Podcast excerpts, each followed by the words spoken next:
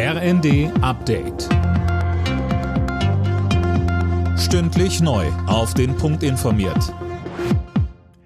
Im Studio Dirk Jostes. Guten Morgen.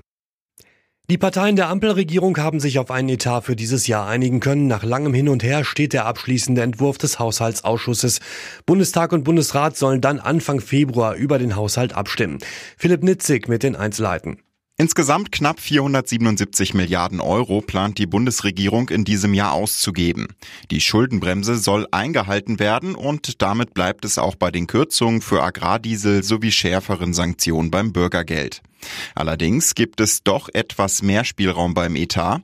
Weil nicht alles aus dem letzten Haushalt ausgegeben wurde, sind beispielsweise eine Milliarde Euro zusätzlich für klimafreundliche Neubauten drin. Die Abschieberegeln werden verschärft. Der Bundestag hat mit den Stimmen der Ampelfraktionen grünes Licht gegeben.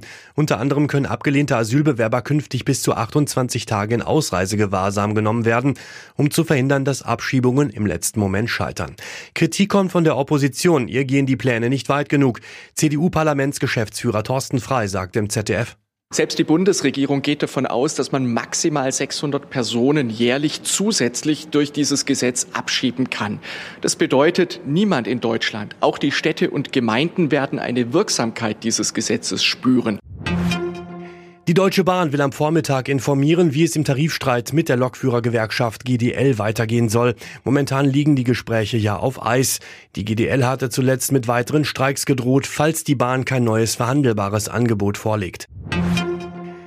Das Winterwetter macht dem Rückrundenstart in der Fußball-Bundesliga einen Strich durch die Rechnung. Das heutige Abendspiel zwischen Mainz 05 und Union Berlin ist abgesagt worden. Auf den Tribünen hatte sich eine starke Eisschicht gebildet und auch die Anfahrtswege sind vereist. Wann das Spiel nachgeholt wird, ist unklar.